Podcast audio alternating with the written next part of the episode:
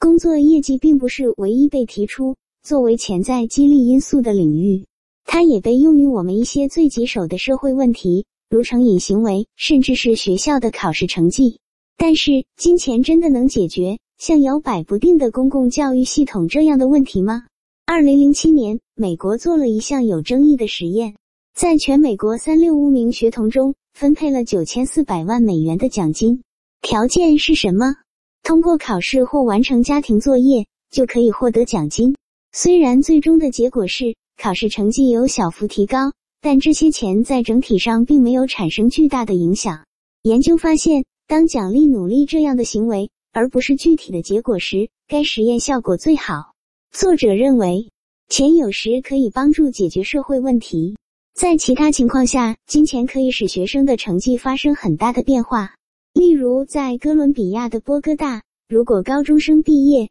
就可以得到相当于三百美元的现金奖励。结果是惊人的，毕业率在几年内从百分之二十二上升到百分之七十二。为什么会这样？三百美元在哥伦比亚不是一个小数目，事实上，这足以支付一个完整的大学学位。有了这样一个可观的奖励，钱就成了一个强大的动力。这也可能使他们在财政上有可能让低收入学生完成高中学业，而不是不得不辍学和找工作。但人们并不只是被大笔的金钱所激励，在有些情况下，少量的金钱奖励可以成为一种有益的激励。例如，使用小至两美元的定期付款来奖励吸烟者或可卡因使用者，保持不碰毒品或香烟的实验已被证明是有效的。小额奖励提供的不仅仅是现金收入，他们还通过增加外部的认可来提供象征性的鼓励，表明正在这些努力摆脱恶习的瘾君子们做得很好。